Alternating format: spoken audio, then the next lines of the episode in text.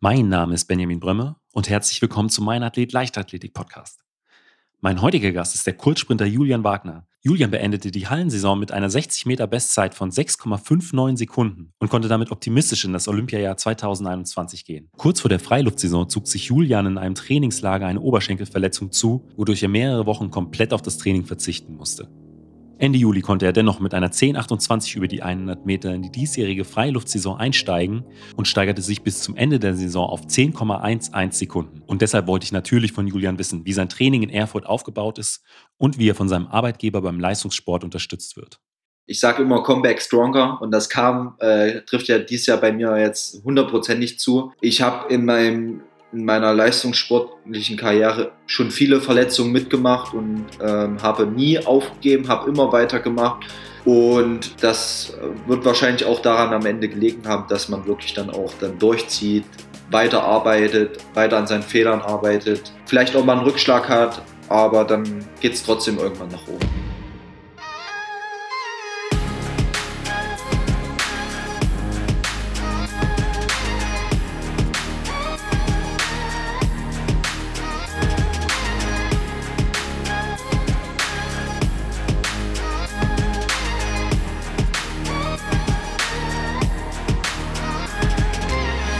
Athlet, der Leichtathletik-Podcast aus Frankfurt am Main. Dann herzlich willkommen, Julian. Hi. Ja, Julian, die Saison 2021 war, glaube ich, eine absolut herausragende für dich, ähm, obwohl es, ich äh, würde sagen, im Mai noch nicht ganz danach aussah. Also du bist ja am Ende äh, der, des Jahres einmal eine 10,0 gelaufen in der Schweiz mit klein ein bisschen zu viel Gegenwind und dann aber noch eine reguläre 10,11. Hättest du ähm, äh, nach dem Trainingslager, ich glaube äh, auf Gran Canaria war es, äh, wo du dich am Oberschenkel verletzt hattest, äh, mit, mit diesen Ergebnissen tatsächlich gerechnet? Ähm, nee, tatsächlich nicht. Also, dass es dann am Ende so schnell wurde, damit hat keiner gerechnet. Auch wir hier im Team in Erfurt hat da, davon konnten wir überhaupt nichts erahnen. Umso schöner ist es natürlich dann auch am Ende, dass es dann so aufging. Da kann man sich natürlich auch noch mehr drüber freuen. Ne? Aber wir kommen, glaube ich, später noch mal so ein bisschen auf den Weg von, von Gran Canaria dann zu äh, den unglaublich starken Zeiten am Ende der Saison äh, hin zu meiner eigentlich meistens ersten Frage, wie du denn eigentlich zur Leichtathletik gekommen bist irgendwann mal. Also bei uns war das so, ich äh, in der Grundschule hatten wir immer solche Crossläufe und da bin ich halt über, über die Grundschule immer zu den Crossläufen gefahren und da hat irgendwann mal mein Sportschullehrer auf der Grundschule gesagt, komm, mach doch mal Leichtathletik, melde dich da mal äh, irgendwo an. Und da bin ich äh, damals zur Leiche, habe da halt einen Kontakt gesucht und also meine Eltern damals. Und da musste ich damals zum Probetraining hin. Äh, ganz witzig, weil die ganzen Trainingsgruppen voll waren und äh, musste mich da halt vorstellen, haben so ein paar Übungen mit mir gemacht. Anscheinend habe ich mich da so gut angestellt, dass ich dann im Grundschulalter dann dort äh, zum Kindertraining gehen konnte. Ja, und das hat sich dann über die Jahre dann immer weiter entwickelt, dass ich dann auch irgendwann äh, auf die Sportschule gekommen bin. Das musste man im Vorfeld dann äh, so, ein, so ein Eignungstest, sage ich jetzt mal, machen, so ein Sporttest, ob man dafür überhaupt geeignet ist. Und dann bin ich dann, sage ich mal, ab der fünften Klasse habe ich dreimal die Woche trainiert und dann ab der siebten Klasse war ich dann auf der Sportschule. Genau, und da ging es dann, sage ich mal, so richtig mit Leistungssport dann auch los. Aber dann wahrscheinlich nicht äh, ähm, in Richtung Crossläufe, oder? Nee, ähm, also bei uns in Thüringen ist es so, dass man ja tendenziell äh, schon, sag ich mal, durch diese Tests dort, durch die Sichtung nennt sich das, schon mal ungefähr weiß, wo man vielleicht mal hingehört, was man für Werte hat, und da hat sich dann herausgestellt, dass ich natürlich dann eher in den Sprint-Sprung-Bereich gehöre. Und ja, wir trainieren äh, in der siebten, achten Klasse trainiert man eher, eher, eher gesagt immer ziemlich allgemein. Also da macht man noch vieles. Also da geht man auch, auch einmal die Woche noch zum Wurftraining. Da macht man Sprungtraining, man macht Sprinttraining. Also man macht wirklich vielseitig, trainiert man da.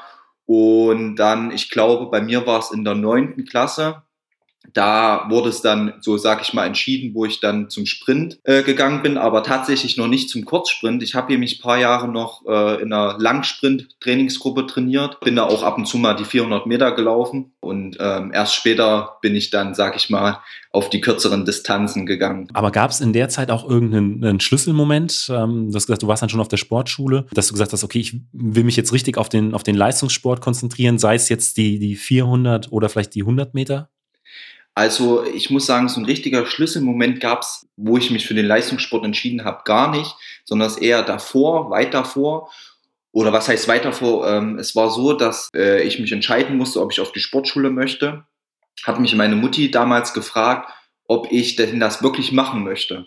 Und damals habe ich, äh, muss ich ehrlich sagen, habe ich so wirklich damit abgewegt, ob ich das überhaupt möchte, ob das meine Zukunft ist, ob ich da meine Freizeit aufgeben möchte, ob ich nicht lieber zu Hause mit den Jungs spielen möchte oder was auch immer, Fußball. Damals musste ich mir, hat mich halt wirklich meine Mutti direkt gefragt und da habe ich dann gesagt, ähm, ja, ich möchte das machen, dann nach mehreren Tagen, wo ich dann mal drüber geschlafen habe und da muss ich sagen, bin ich heute sehr glücklich darüber, dass ich die Entscheidung so getroffen habe. Aber du hast gerade gesagt, du hast so ein paar Tage äh, drüber nachgedacht. Also es war keine, keine einfache Entscheidung damals. Hm, ja, man kann sich auch schwierig äh, dran erinnern. Es ist schon ziemlich lange her jetzt. Ähm, aber ich hatte das so in Erinnerung, dass äh, ich wirklich da auch wirklich gehabert habe und wirklich auch zwischendurch mal gedacht habe, ich lasse das komplett sein. Aber ich denke mal, dass es bis heute, denke ich mal, auch wirklich die richtige Entscheidung war. Du bist ja schon ein paar Jahre im Geschäft. Ähm, was macht denn der, Spr äh, der Sprint, vielleicht auch insbesondere der Kurzsprint, zu was äh, Besonderem für dich? Also was ich, ich persönlich immer besonders finde, ist, sind zwei Aspekte oder vielleicht drei. Und zwar einmal ähm, diese absolute Ruhe, und dann diese Explosion, dann sage ich mal von 0 auf 100, vorher wirklich alle sehr konzentriert, die ganze Halle oder das ganze Stadion ist ruhig, man könnte eine Stecknadel fallen lassen und man würde das hören. Das finde ich halt immer extrem cool, dass dann halt wirklich alles so ruhig ist und dann geht's los. Und äh, was ich auch sehr schön finde, ist, was viele immer nicht sehen, die sich mit der Sportart nicht auskennen, ist, dass man halt jahrelang trainiert hat für 10, irgendwas Sekunden, jahrelang. Es sind so viele Stunden, die man da aufopfert, um dann am Ende dann wirklich schnell zu laufen. Ja, das ja. sind so die zwei Sachen, die ich so schön finde. Ich meine, auf der einen Seite baut es in der Situation auch so ein Stück weit einen Druck auf, weil du sagst es, man hat mehrere Jahre Zeit, in, weiß ich nicht, vielleicht ein bestimmtes Finale oder ein Halbfinale gesteckt, weil man dieses oder jenes erreichen möchte. Und dann hat man ja in dem Lauf im Prinzip keinen Platz für irgendeinen Fehler oder so. Also da muss ja, dann wirklich auch alles passen. Und ähm, auf der einen Seite ist es eine Drucksituation, aber so ging es mir zumindest damals. Äh, auf der anderen Seite ist es auch das, was äh, das Ganze reizvoll gemacht hat. Dann kommen wir jetzt mal zu ähm, äh, deinem, deinem Training heute. Du hast ja gesagt, du warst auf der, auf der Sportschule. Wie sieht es denn heute aus? Bei wem trainierst du? Bei welchem Trainer? Und trainierst du alleine oder bist du in einer, in einer Trainingsgruppe? Du hast ja schon mal mit Julian einen Podcast aufgenommen. Also ähm, bei mir ist das ähnlich wie bei Julian, dass ähm, ich äh, sehr lange Zeit bei Herrn Jäger trainiert habe, bei Gerhard Jäger. Und äh, vor zwei oder drei Jahren der Tobias Schneider zu uns gekommen ist und äh, weil Herr Jäger ja jetzt in Rente gegangen ist, hat er halt quasi sich so ein bisschen mit Herrn Jäger eingearbeitet, hat sich das angeguckt und hat dann die Trainingsgruppe dann übernommen. Das war, sag ich mal, so vor anderthalb Jahren, wo er dann komplett die Verantwortung übernommen hat. Und ähm, ich trainiere nicht alleine in der Trainingsgruppe. Der Luis Brandner ist noch bei mir, jetzt, äh, was jetzt so mein Alter ist, mit in der Trainingsgruppe. Und dann haben wir viele kleine, Bereich so zwischen äh, U18 und U20. Da kommen jetzt auch einige noch nach. Deine Entwicklung war ja schon in den letzten Jahren äh, sehr, sehr stark, aber ähm, in diesem Jahr mit der 10,0 und der 10,11, äh, ja, habt ihr, glaube ich, nochmal so ein bisschen das Sahnehäubchen da drauf gesetzt. Habt ihr da jetzt nochmal in den letzten, weiß ich nicht, äh, anderthalb Jahren äh, nochmal grundlegend was am, am Training verändert? Sei es aus dem Bereich der, der Biomechanik, äh, Neuroathletik, ähm, oder ist es einfach so ein Prozess, äh, der ja Schritt für Schritt immer weitergeht? Was bei uns wirklich eine Rolle spielt, ist halt auch die Biomechanik. Da äh, schauen wir, schon, dass wir da viel damit arbeiten, das analysieren und eventuell dann auch kleine Aspekte mit ins Training einbinden. Aber grundsätzlich haben wir eigentlich nichts im Trainingssystem geändert. Äh, bei mir ist es halt so, dass ich, sage ich mal, seit der siebten Klasse in denselben Trainingssystem trainiere und sich über die Jahre halt gewisse ähm, Trainingsmethoden, gewisse Trainingsmittel halt herauskristallisiert haben, die halt bei mir einfach funktionieren. Das hat halt Tobias oder Herr Schneider hat das jetzt äh, in die letzten anderthalb Jahre noch ein bisschen verfeinert. Wir haben äh, sind noch mehr auf meinen Körper eingegangen. Wir, wenn ich jetzt zum Beispiel platt war, haben wir die Trainingseinheiten noch mal ein bisschen verschoben um dann halt einfach besser regeneriert in die Einheit zu gehen, ähm, erholter in die Einheit zu gehen. Wir haben wirklich nur ganz kleine Stellstrauben gestellt und ja, man muss sagen, dass das einfach am besten funktioniert hat, dass ich in dieses System am besten reinpasse, dass es am besten bei mir funktioniert, weil ich das eben halt schon so lange trainiere. Das ist halt auch der Vorteil, dass halt bei denen, die ich jetzt, also bei Herrn Jäger und bei Tobias, dass sie mich halt wirklich schon lange kennen und genau wissen, was halt funktioniert. Und das ist, denke ich mal, so der Hauptaspekt, worauf ich das zurückführe. Und vor allen Dingen, was immer ganz oben steht, ist halt die Gesundheit. Das ist das Wichtigste. Wenn man nicht gesund ist, kann man nicht vernünftig trainieren und am Ende auch nicht schnell laufen. Du hast es schon angesprochen, dass äh, du trainierst jetzt im Prinzip seit der siebten Klasse in einem System, was gut für dich passt. Wie sieht das denn so im Groben aus? Also wie viele Einheiten machst du in der Woche? Spielt Kraft eine große Rolle bei bei euch? Ähm, kommt ihr über die Intensität oder äh, dann vielleicht doch eher über die, über die Umfänge? Dass man vielleicht eine, eine Trainingswoche aufschlüsselt? Eine Trainingswoche sieht bei uns mit acht bis neun Einheiten. Es kommt natürlich auch immer darauf an, in welcher Phase wir uns befinden, ob kurz vorm Wettkämpfen. Aber jetzt beim Grundlagentraining ist es schon so, dass wir wirklich acht bis neun Einheiten trainieren. Da ist es so, dass wir Montag meistens mit Laufeinheiten anfangen. Dienstag, Donnerstag, Samstag sind Krafteinheiten, also zwei Krafteinheiten und eine Stabilisationseinheit.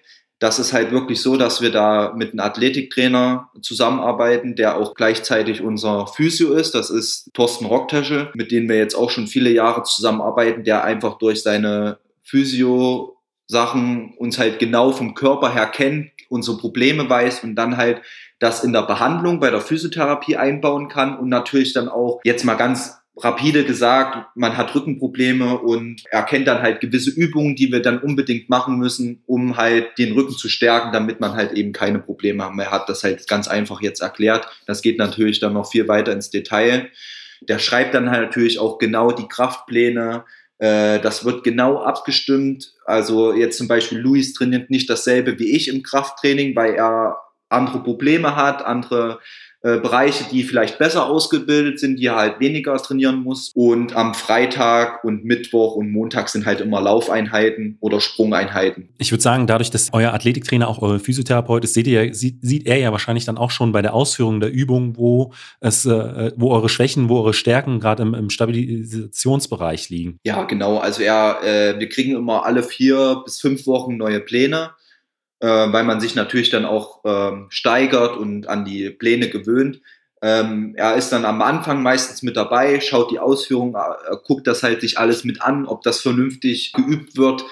Äh, ich denke mal schon, dass wir in Erfurt gerade auch, was Krafttraining angeht, äh, schon ziemlich gut ausgebildet sind, weil wir da auch einen großen Wert drauf legen, dass man halt wirklich im Krafttraining auch da vernünftig, äh, vernünftige Übungen macht, um dann halt auch keine bleibenden Schäden davon zu haben, weil Krafttraining kann natürlich auch gefährlich sein. Da achten wir schon drauf. Und das ist halt auch, denke ich mal, auch ein großer Vorteil, wie ich gerade schon gesagt habe, dass halt wirklich unser Physio gleichzeitig unser Athletiktrainer ist und da halt wirklich genau drauf eingehen kann. Was sind so drei Kraftübungen, die äh, deiner Meinung nach oder in, in deinem Training nicht fehlen dürfen? Ja, also ich finde, Kniebeuge sollte auf jeden Fall als Sprinter nicht fehlen sein. Das äh, können Tiefkniebeuge sein, können auch Halbkniebeuge sein oder anderthalb, also nur zur 90 Grad Kniebeuge oder Boxsquats. Umsetzen finde ich eine wichtige Übung. Da, ja, die mache ich selber auch am liebsten mit im Krafttraining. Deswegen äh, sage ich, dass die überhaupt nicht fehlen dürfte.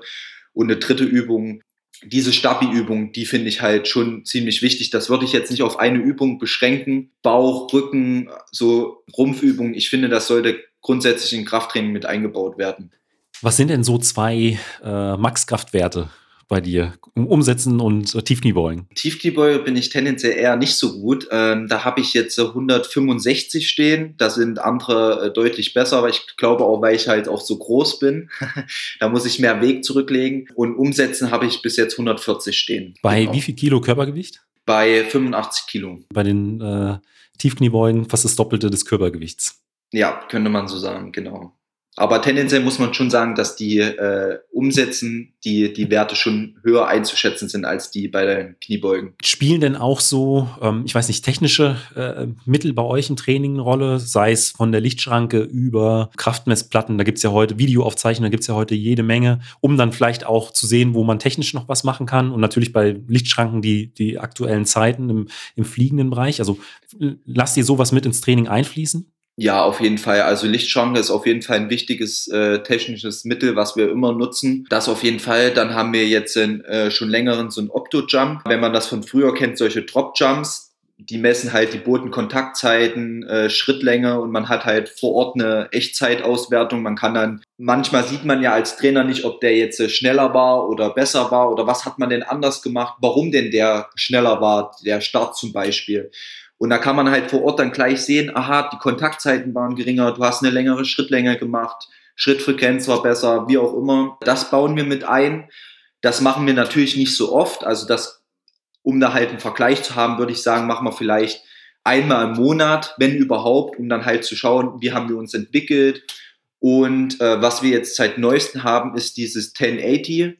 Ich weiß nicht, hast du bestimmt schon mal gehört. Ähm, ja. Das ist so eine, ähm, wie so eine Seilwinde, wo halt ein ganz, ganz, ganz dünnes Stoffseil drauf ist und wo man dann halt Gewichte einstellen kann. Man kann sich damit ziehen lassen, also eine Zugunterstützung machen oder Zugwiderstandsläufe, genau. Also das bauen haben wir jetzt bei mir jetzt zum Beispiel, ähm, um nochmal auf die Frage von vorhin zurückzukommen, haben wir jetzt äh, vom Winter auf den Sommer haben wir das Trainingsmittel mit eingebaut. Das war so das einzige Trainingsmittel, was wir neu gemacht haben. Ja, das bauen wir jetzt seit neuesten jetzt mit ein, genau. Also die drei Und Sachen, ja und äh, auch sowohl als Zugunterstützung und als Zugwiderstand oder nur das eine oder das andere? Also ich habe jetzt bis jetzt nur ZWL mit dem 1080 gemacht, habe aber parallel äh, auch schon mit so ganz üblich, ganz klassisch mit so einem Gummizeit die Unterstützungsläufe ja. gemacht. Genau, aber das wollen wir jetzt, im, jetzt in nächster Zeit, je nachdem, äh, wollen wir das natürlich dann auch mit dem 1080 machen. Also das wollen wir dann schon komplett mit einbauen. Sonst habe ich das ganz klassisch die ZWL mit den Schlitten gemacht, wo man hinten dann Gewicht drauf legt und äh, die Zugunterstützungsläufe mit so einem Gummiseil, was glaube ich so 30 Meter lang ist oder 20 Meter, was man dann halt richtig auf Spannung zieht und dann äh, wird man halt natürlich von dem Seil ordentlich angeschoben, genau.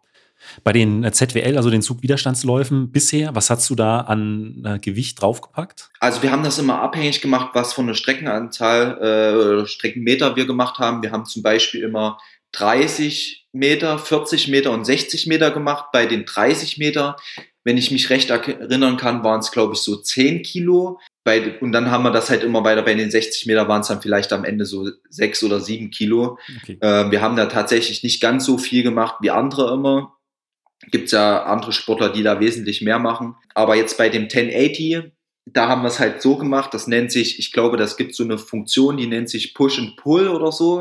Auf jeden Fall ist es so, dass das Gerät quasi bis zu einer bestimmten Geschwindigkeit eine bestimmte Kiloanzahl hat und dann äh, ab dem Zeitpunkt, wo man die Geschwindigkeit erreicht hat, dann quasi äh, auf ein Kilo runter regelt und man dann quasi ohne Widerstand läuft, war mit dem 1 Kilo, weil es halt nicht weiter runter zu regeln geht. Also mal ein Beispiel, wir haben es halt so gemacht, wir haben auf, glaube ich, 9 Meter pro Sekunde das Gerät eingestellt mit 8 Kilo beispielsweise und dann wirklich, wenn man die 9 Meter oder die 8 Meter pro Sekunde erreicht hat, dann wurde das halt auf 1 Kilo runtergeregelt. Man konnte dann ohne, ohne Widerstand dann quasi laufen. Ja, das geht ja leider mit den, äh, mit den ganz klassischen äh, Schlitten geht das ja nicht, mit den, äh, dass man das halt auf einmal runterregeln kann. Irgendwann habe ich, glaube ich, mal so eine Konstruktion gesehen, ähm, dass man äh, auch ZWL-Läufe aus dem Block gemacht hat, äh, aber auch mit glaube, Bänken oder sowas, die waren daneben gestellt, aber es war dann schon sehr, sehr aufwendig. Ähm, und ich, irgendjemand hat dann das noch ausgelöst, dass man dann auch ein Stück weit äh, dann auch ohne Widerstand weiterlaufen kann. Aber es war unglaublich aufwendig. Also da ist so ein Gerät, also das 1080 schon ähm, super praktisch. Man stellt es wahrscheinlich über die App oder über das Gerät direkt ein. Ich, ich stelle es mir, wenn ich mir das so vorstelle, ähm, dass man erst diesen Widerstand hat und ab einer bestimmten Geschwindigkeit ist ja dann weg, dass es, wenn man das das erste Mal erlebt, beim Sprinten schon auch ungewohnt ist. Ja, auf jeden Fall. Also es war schon am, die ersten Einheiten war das schon echt ziemlich ungewohnt. Aber äh, man gewöhnt sich dran und ähm, es funktioniert. Also bei mir hat es gut funktioniert. Man kann jetzt natürlich nicht aufschlüsseln, ob das daran gelegen hat, dass man so schnell läuft, aber äh, es ist natürlich auch schwierig, weil so ein Gerät kostet schon ziemlich viel Geld und da sind wir auch natürlich auch sehr glücklich, dass wir in Erfurt natürlich die Möglichkeit haben, so ein Gerät zur Verfügung gestellt zu bekommen. Du hast angesprochen, bis zu äh, neun Trainingseinheiten in der Woche. Ähm, euer Physiotherapeut ist mit dabei, auch äh, als Athletiktrainer. Ähm, bei so einer Anzahl an, an Trainingseinheiten als, als Kurzsprinter ist ja das Thema Regeneration auch immer sehr, sehr wichtig. Was machst du denn da so äh, im Laufe der Woche, um ja wieder fit in die Trainingseinheiten gehen zu können? Also wir haben in Erfurt die Möglichkeit, in, äh, sag ich mal, in so eine kleine Saunalandschaft zu gehen. Da ist ein Erholungsbecken. Da können wir reingehen. Wir haben Kältebecken, wir haben eine Sauna. Äh, natürlich viel Physiotherapie. Ich habe zweimal die Woche Physiotherapie. Dann natürlich auch zu Hause Lymphomat und sowas, das nutzen wir schon. Was halt natürlich auch wichtig ist, dass äh, wenn jetzt man sehr angeschlagen ist von, von bestimmten Einheiten, dass man dann zu Hause natürlich dann auch runterkommt, äh, mal ein Buch liest oder sowas, dass man halt natürlich äh, sich äh, in der Freizeit natürlich auch auf den Sport dann auch einstellt und man halt natürlich dann bestmöglich und top regeneriert zu, in die nächste Einheit zu gehen. Und ähm, bist du äh, Vollzeitsportler oder äh, also in der äh, Sportfördergruppe bei der Bundeswehr oder bei der Polizei oder wie sieht das so bei dir ja neben dem sportlichen Alltag aus? Ähm, ich bin tatsächlich kein äh, Vollzeitsportler, wenn man das so sagen kann. Ich bin auch in keiner Sportförderstelle aktuell. Ich mache eine Ausbildung zum Mechatroniker bei der Firma Garant, die ist bei uns hier in der Nähe ähm, ja, stationiert. Und die hat mir damals vor drei Jahren die Möglichkeit gegeben, äh, Sport und Ausbildung unter einen Hut zu kriegen. Und das glaube ich auch äh, das Besondere, denke ich mal, an mir, dass ich halt wirklich eine ganz normale Ausbildung noch neben dem Leistungssport mache. Äh, das heißt, ich arbeite 30 Stunden die Woche, äh, mache acht bis neun Einheiten. Das ist alles ziemlich viel Aufwand. Es musste am Anfang echt alles, mussten viele Leute miteinander kommunizieren, damit man halt eben das unter einen Hut kriegt, dass das abgesprochen ist, dass man halt auch das alles und halt wirklich zeitlich alles managen kann. Da braucht man gutes Zeitmanagement, äh, um das alles unter einen Hut zu bringen. Wie ist das, wenn du jetzt ein Trainingslager fährst oder ähm, in, der, in der Wettkampfsaison? Ähm, hast du da die Möglichkeit, weiß ich nicht, extra Urlaub zu bekommen? Es ist so, dass ich halt wirklich, da bin ich auch sehr dankbar darüber, da kann ich äh, wirklich mich nie, überhaupt nicht beschweren.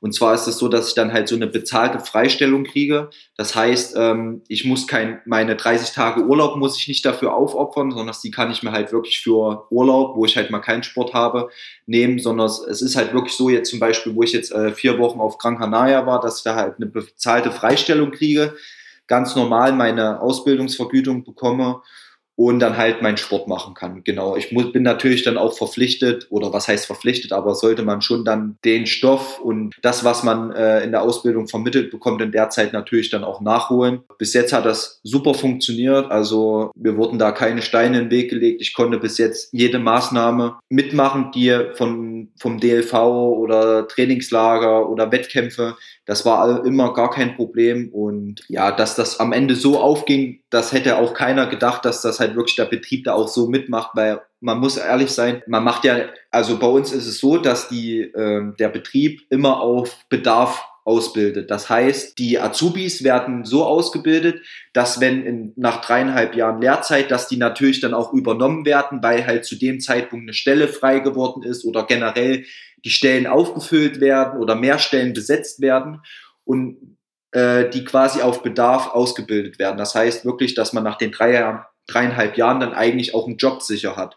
So, und das ist ja bei mir nicht der Fall, weil ich möchte den Schritt gehen, voll Leistungssport zu machen. Das heißt, im Februar bin ich mit meiner Ausbildung fertig, Ende Februar, also ab März.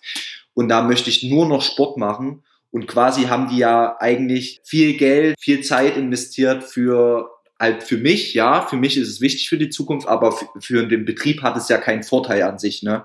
Weil ich halt dort als Arbeiter oder als Facharbeiter ja gar nicht dann arbeite. Und deshalb bin ich da wirklich auch sehr, sehr dankbar drüber, dass das äh, auch so alles aufgegangen ist und so funktioniert. Ja, ist auch, glaube ich, was ganz Besonderes, dass äh, ein, äh, ein, Unternehmen aus der Privatwirtschaft ähm, sich da so hinter den, äh, den Spitzensport, äh, wahrscheinlich auch bei dir, den Spitzensport aus der Region stellt. Und ja, es ist auf jeden Fall eine sehr, sehr coole Sache. Ja, auf jeden Fall. Also ich freue mich da auch drüber und ich merke das ja selber, wenn ich selber im Betrieb manchmal bin, da sind äh, äh, Kollegen und so, die vorher mit der Leichtathletik gar keinen Bezug haben und dann jetzt richtig immer mitfiebern und dann, wenn ich dann nach dem Wochenende dann manchmal äh, in Betrieb komme und äh, da früh ist um sieben, halb verschlafen, dann da stehe, da stehen sie schon da, ja, Glückwunsch, äh, geile Zeit gelaufen und so. Also das äh, ist echt toll und äh, ich freue mich natürlich auch sehr darüber, genau. Dann äh, kommen wir mal äh, weg von deinem, von deinem Arbeitgeber hin zur diesjährigen Saison. Äh, du bist ja im Winter schon eine 6,59 gelaufen. Also da standen ja schon die Zeichen in Richtung einer, auch einer sehr, sehr starken Zeit über die, über die 100 Meter. Ihr wart dann in, äh, auf Gran Canaria, habt dort trainiert ähm, und dann konnte, musste man irgendwann einen Instagram-Post von dir lesen, dass du eine Oberschenkelverletzung dir leider zugezogen hattest. Was ist denn damals äh, genau passiert? Ja, also ich bin ziemlich spät äh, aus der Hallensaison gekommen durch die Hallen-EM und hatte dann nicht viel Zeit, äh, um mich auf das Trainingslager vernünftig vorzubereiten. Und äh, leider auf dem Trainings, äh, im Trainingslager habe ich mich dann verletzt und war natürlich dann äh, sehr äh, angeschlagen und es hat sich alles ziemlich lange gezogen mit der Verletzung. Das war natürlich nach der Hallensaison ziemlich bitter, auch äh, vor allem dass ich halt dadurch auch eine eventuelle Teilnahme an den Olympischen Spielen mit den Staffel, mit der Staffel halt verpasst habe. Ja, das war alles ziemlich hart, eine ziemlich harte Zeit für mich auch äh, als Athlet, weil äh, Verletzung ist immer nicht toll, man kann nicht trainieren, man sieht die anderen Jungs schnell laufen, aber ich denke mal, das habe ich dann noch ganz gut hingekriegt. Was ist damals äh, passiert? War das äh, Muskelfaserriss oder? Ja, es war äh, ein schwerer Muskelfaserriss am Oberschenkelbeuger, Beinbeuger, also in der, an der hinteren Kette quasi. Und es war halt so, dass ich äh, im Trainingslager halt ähm, immer mal wieder Probleme hatte mit meinem Oberschenkel. Und dann haben wir halt gesagt, gut, wir nehmen jetzt raus wir probieren es dann nochmal, dann war es wieder besser, es ist wieder aufgefrischt und das hat sich halt ziemlich lange hingezogen und dann haben wir halt äh, gesagt, wir machen jetzt einen Cut. Ich habe eine Woche, glaube ich, Pause gemacht und dann haben wir komplett neu aufgebaut. Wir haben viel Ultraschall gemacht, damit die Narbe halt vernünftig zuheilt und dann auch hält. Ja, und irgendwann hat es halt geklappt, dass ich halt ohne Probleme trainieren konnte. Und dann haben wir das nach für nach, wir mussten Woche für Woche mussten wir entscheiden, okay, das geht, das ging jetzt nicht, können wir uns steigern? Und das ab dem Zeitpunkt, wo ich keine Schmerzen mehr hatte, konnten wir uns jede Woche steigern. Ich konnte jede Woche mehr trainieren. Ich konnte jede Woche mehr Geschwindigkeiten laufen. Und dann bist du ja am Ende Juli dann in München quasi in die Saison eingestiegen mit einer äh, 10,32, auch noch beim bisschen Gegenwind. Und dann im Prinzip beim, beim zweiten Wettkampf dann in der Schweiz, vierte Rennen war das dann, die, äh, die 10,0. Du hast gesagt, ihr habt im Training dann auch schon äh, im Vorfeld euch so ein Stück weit auch an die, an die Belastung rangetastet. Hat man das vielleicht dann auch schon, weiß ich, bei, wenn man, wenn man diese Zeiten läuft, äh, fliegend kommt ja dann auch schon wahrscheinlich irgendwas unter 2, jetzt, jetzt muss ich kurz, äh, unter 270 wahrscheinlich über die ja. 30 Meter fliegend raus. Hat sich das da auch schon so ein Stück weit angedeutet? Ja, tatsächlich schon. Fliegende trainieren wir ja ziemlich häufig, also ähm, auch in der, in der Grundlage. Und da war ich in Kienbaum, habe den, den Wettkampf in München vorbereitet. Wir haben eine Woche Trainingslager in Kienbaum gemacht und äh, dort, dort bin ich halt 30 Meter fliegend äh, 2,67 gelaufen. Und da haben, stand mein Trainer und ich stand da, hä? Ist die Anlage kaputt oder so? Hat hier irgendwas nicht gestimmt? Und naja, und dann hat sich halt wirklich das wirklich gezeigt, gut, ich habe was drauf, ich bin schnell. Und es war halt nur noch eine Frage der Zeit, bis ich dann halt wirklich in den Wettkampf einsteige und ähm, ja, ich bin 1028 eingestiegen äh, in München. Das war schon ziemlich cool und mit PB und alles war super happy. Endlich unter 1030 so, das war ja eigentlich generell erstmal so das Ziel, PB laufen und so. Eine Frage, die ich dieses Jahr auch recht häufig an Sprinterinnen und Sprinter stelle, äh, mit, mit was für Spikes läufst du denn? Weil gerade jetzt bei den Olympischen Spielen hat man ja gesehen, da diese äh, Nike hat äh, da was ganz Neues auf den Markt gebracht, aber ich weiß auch, dass äh, Carsten Warholm da in Puma Spikes gelaufen ist, die irgendwie Vollcarbon oder sowas waren. Ja. Ähm, mit, mit was bist du da momentan unterwegs? Also ich laufe mit den Nike Maxfly heißen die, glaube ich. Ähm, also auch diese neuen Nike Spikes. Ähm, ich hatte da ziemlich Glück, weil ich bin äh, kein äh, bin bei keinem Ausrüster. Und da hat mir ein guter Kumpel geschrieben, hey, schau mal, gerade sind die Spikes wieder verfügbar. Und ich habe mir direkt zwei Paar bestellt, habe sofort, also ich habe wirklich sofort bestellt und die waren einfach, keine Ahnung, zwei Stunden später war schon meine Größe und so, war nicht mehr da. Also ich habe echt Glück gehabt und ich bin auch sehr zufrieden mit den Spikes und äh, vor allen Dingen auch, dass ich gleich zwei Paar, also ich hatte jetzt eine immer beim Wettkampf an und die anderen liegen noch im Karton äh, und warten auf ihren Einsatz. Ob das am Ende an den Spikes lag oder so, das ist immer schwierig zu sagen. Das wäre mir auch zu einfach eigentlich. Aber ich bin sehr zufrieden mit den Spikes und ja, bin auch froh, dass ich die bekommen habe.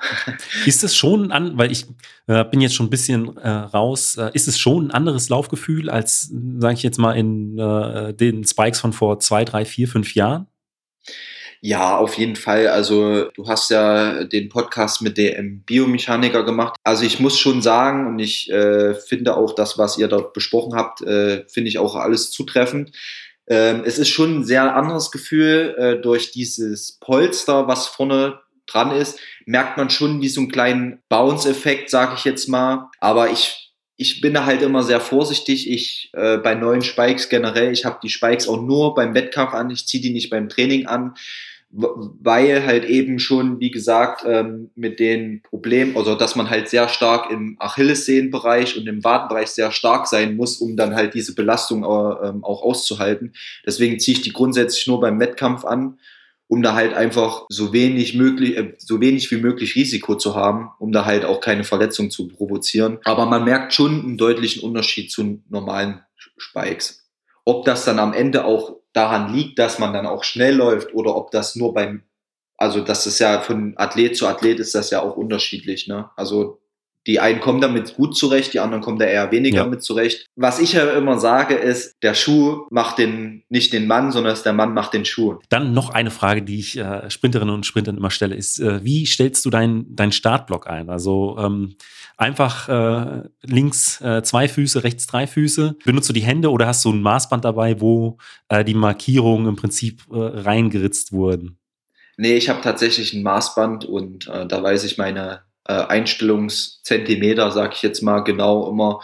Und das habe ich immer mit dabei. Dann, ähm, bevor wir zu den fünf Fragen kommen, die ich äh, ja standardmäßig allen Gästen stelle, äh, noch eine zu deinen Zielen für, äh, für die kommenden Jahre. Also nach ja. ähm, äh, der 11, äh, nach der 10-11 und der 10-0 ähm, ja, kann ich mir vorstellen, dass du dir dann auch die nächsten Ziele sowohl von den Zeiten als wahrscheinlich auch von den Meisterschaften äh, gesteckt hast, wo äh, wo liegen die denn? Also ich bin ja mit der 1011 die äh, Einzelnorm für 100 Meter über, äh, für die EM in München gelaufen. Das ist natürlich mein Hauptziel. Ich möchte dort unbedingt einen Einzelstart haben und möchte da, äh, sag ich mal, zu Hause oder in Deutschland halt äh, bei der EM auch teilnehmen. Das ist, glaube ich, so mein Haupthighlight. Dann natürlich mit der Staffel bei der WM laufen. Das so international nächstes Jahr, das sind so meine Ziele ganz langfristig gesehen natürlich in drei Jahren Paris bei den Olympischen Spielen. Und ja, mein Ziel für nächstes Jahr äh, auf nationaler Ebene ist natürlich bei den deutschen Meisterschaften natürlich da auch vorne mit dabei zu sein, äh, eine Medaille zu machen und einfach grundsätzlich gesund bleiben. Das sage ich immer, das ist immer mein Ziel, gesund zu bleiben, weil äh, nur ein gesunder Athlet kann schnell laufen. Wenn das alles funktioniert, bin ich sehr happy wenn man jetzt sagt, man möchte dir äh, irgendwie schreiben, Kontakt zu dir aufnehmen, äh, weil man vielleicht auch eine Frage an dich hat, äh, sei es nochmal Richtung Training oder so, ähm, wie kann man denn da Kontakt zu dir aufnehmen? Also grundsätzlich über Instagram ist kein Problem. Äh, dann habe ich auch noch äh, in der Instagram-Bio habe ich meine E-Mail-Adresse mit drin. Aber ich denke mal, per Direct Message ist das, denke ich mal, kein Problem, äh, mir zu schreiben. Und dann versuche ich auch natürlich schnellstmöglich darauf zu antworten. Ja. Dann kommen wir jetzt zu den äh, ja, letzten obligatorischen fünf Fragen. Und da ist die erste immer, was war bisher dein größter, schönster Wettkampf? Tatsächlich 2019 im Olympiastadion. Das war so faszinierend für mich, in diesem geilen, legendären Stadion zu laufen. Äh, deswegen habe ich mich auch so sehr gefreut, dass ich beim ISTAF dort die Möglichkeit hatte, nochmal zu laufen. Aber das war schon cool, 2019. Ich glaube, damals vor 25.000 oder 30.000 Leuten da zu laufen, das war richtig geil. Und äh, ja, das war so mein schönster Wettkampf. Gab es da eine bestimmte Situation? Also das einfach das war es das Stadion an sich, der, der Weg vom Callroom äh, auf die Bahn? Oder gibt es noch irgendwas Bestimmtes, was so besonders hängen geblieben ist? Also was so besonders hängen geblieben ist, als ich vom Callroom in das Stadion gelaufen bin und mir einfach gar nicht mehr bewusst war, wie riesig dieses Stadion eigentlich ist und wie krass das einfach aussieht. Und da hat mich, da in dem Moment dachte ich mir so, das ist schon geil hier zu laufen und da war ich auch ziemlich aufgeregt. Dann auch das erste Mal bei den Männern mit im Finale zu stehen. Das war alles echt, echt ein schöner, schöner Moment und da erinnere ich mich gerne dran zurück. Und auf der anderen Seite, was war vielleicht ein ja, schwieriger Wettkampf oder eine, eine, eine, schwierige Situation, wo du, weiß nicht, vielleicht auch ein Stück weit dran ja, zu knabbern hattest? Ja, wie vorhin schon erwähnt, die Verletzung auf Gran Canaria, das hat mich ziemlich lange beschäftigt. Da war ich auch äh, echt traurig. Ich ja, habe auch geweint, muss ich ehrlich sagen. Also ich war ziemlich fertig. Das hat mich wirklich wochenlang sehr beschäftigt. Äh, es war für mich keine einfache Zeit. Ich denke mal, für meine, äh, für die Leute, die mir nahestehen, war es auch keine leichte Zeit, weil sie halt natürlich mich da so down gesehen haben. Aber ich, im Umkehrschluss habe ich diese, diese äh, Situation genutzt, um neue Motivation zu, zu bekommen und äh, den Schwung dann mitzunehmen. Ja, Ziel, äh, äh aufgeben war keine, keine Möglichkeit äh, und ja, natürlich habe ich dadurch die Olympischen Spiele verpasst. Ich meine, man träumt immer als Kind da dran, dran teilzunehmen und als ich noch auf der Sportschule war, habe ich immer gesagt, Olympische Spiele 2020, das ist mein Ziel. Natürlich jetzt um ein Jahr verschoben durch, äh, durch die Pandemie. Aber das war immer mein Ziel, bei den Olympischen Spielen in Tokio teilzunehmen. Und das war natürlich dann auch besonders hart, aber ähm, im Umkehrschluss bin ich echt super happy mit der ganzen Saison und dass das am Ende noch so aufgegangen ist, das will ich auch gar nicht runterreden. Es ist ein schöner Ausgleich, dann äh, keine Teilnahme an Olympischen Spielen, aber dann so eine Zeit stehen zu haben, da das nehme ich auch gerne an. Also bin ich auch sehr zufrieden. Ist es auch das, dass du vielleicht so ein Stück weit das jede negative äh, Erfahrung hat ja auch immer ein Stück weit Positives. Man kann ja auch immer was äh, da herausziehen. Würdest du sagen, dass es äh, vielleicht äh, das ist, dass man den Kopf nicht in den Sand stecken sollte ähm, und es nichtsdestotrotz auch noch äh, eine, eine, eine sehr, sehr gute Saison werden kann, trotz so einem, so Rückschlag? Ja, auf jeden Fall. Also grundsätzlich im Leistungssport kann immer eine Verletzung eine Rolle spielen. Und da ist Aufgeben immer keine Option. Man, ich sage immer Comeback Stronger und das kam, äh, trifft ja dieses Jahr bei mir jetzt hundertprozentig zu. Ich habe in meinem in meiner leistungssportlichen Karriere schon viele Verletzungen mitgemacht und ähm, habe nie aufgegeben, habe immer weitergemacht. Und das wird wahrscheinlich auch daran am Ende gelegen haben, dass man wirklich dann auch dann durchzieht, weiterarbeitet, weiter an seinen Fehlern arbeitet, vielleicht auch mal einen Rückschlag hat, aber dann geht es trotzdem irgendwann nach oben. Dann kommen wir jetzt noch mal kurz zurück zum Training. Und da ist äh, immer eine Frage: Was sind denn so Inhalte, auf die du dich ganz besonders freust? Eigentlich grundsätzlich alle Einheiten, wo ich sprinte, wo ich Spikes anhabe, das sind so meine Einheiten, die ich am liebsten mag. Tatsächlich meine absolute Lieblingseinheit sind tatsächlich fliegende Läufe. Also wirklich so durch die äh, Schranke sprinten und dann zu sehen, oh geil, das war jetzt gut oder das war jetzt nicht so gut. Man sieht direkt die Zeit. Äh, das macht mir wirklich am meisten Spaß da durch die Schranke zu sprinten. Und äh, habt ihr äh, vielleicht auch irgendeine bestimmte Einheit zur Standortbestimmung, die immer mal wieder auftaucht, die dir vielleicht auch spontan in den Kopf kommt? Mm, also zur Standortbestimmung, also welch an, äh, wie man halt gerade drauf ist, das meinst du?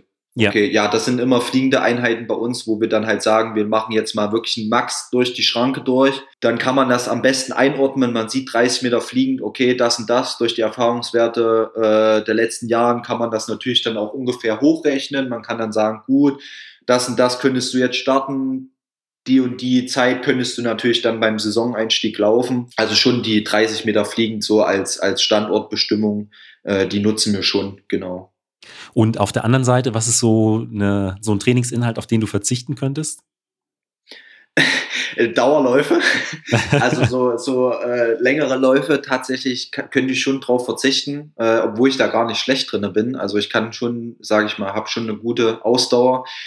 Äh, jetzt die letzten Jahre vielleicht nicht mehr ganz so viel, aber ich äh, bin früher echt viel Dauerläufe gelaufen, als ich noch 400 Meter gemacht habe. Aber das so Dauerläufe kann ich schon drauf verzichten oder grundsätzlich so Grundlagentraining. Das ist immer so die Hasseinheiten, ich glaube, eines äh, Sprinters generell. Also das mag, glaube ich, gar kein Sprinter.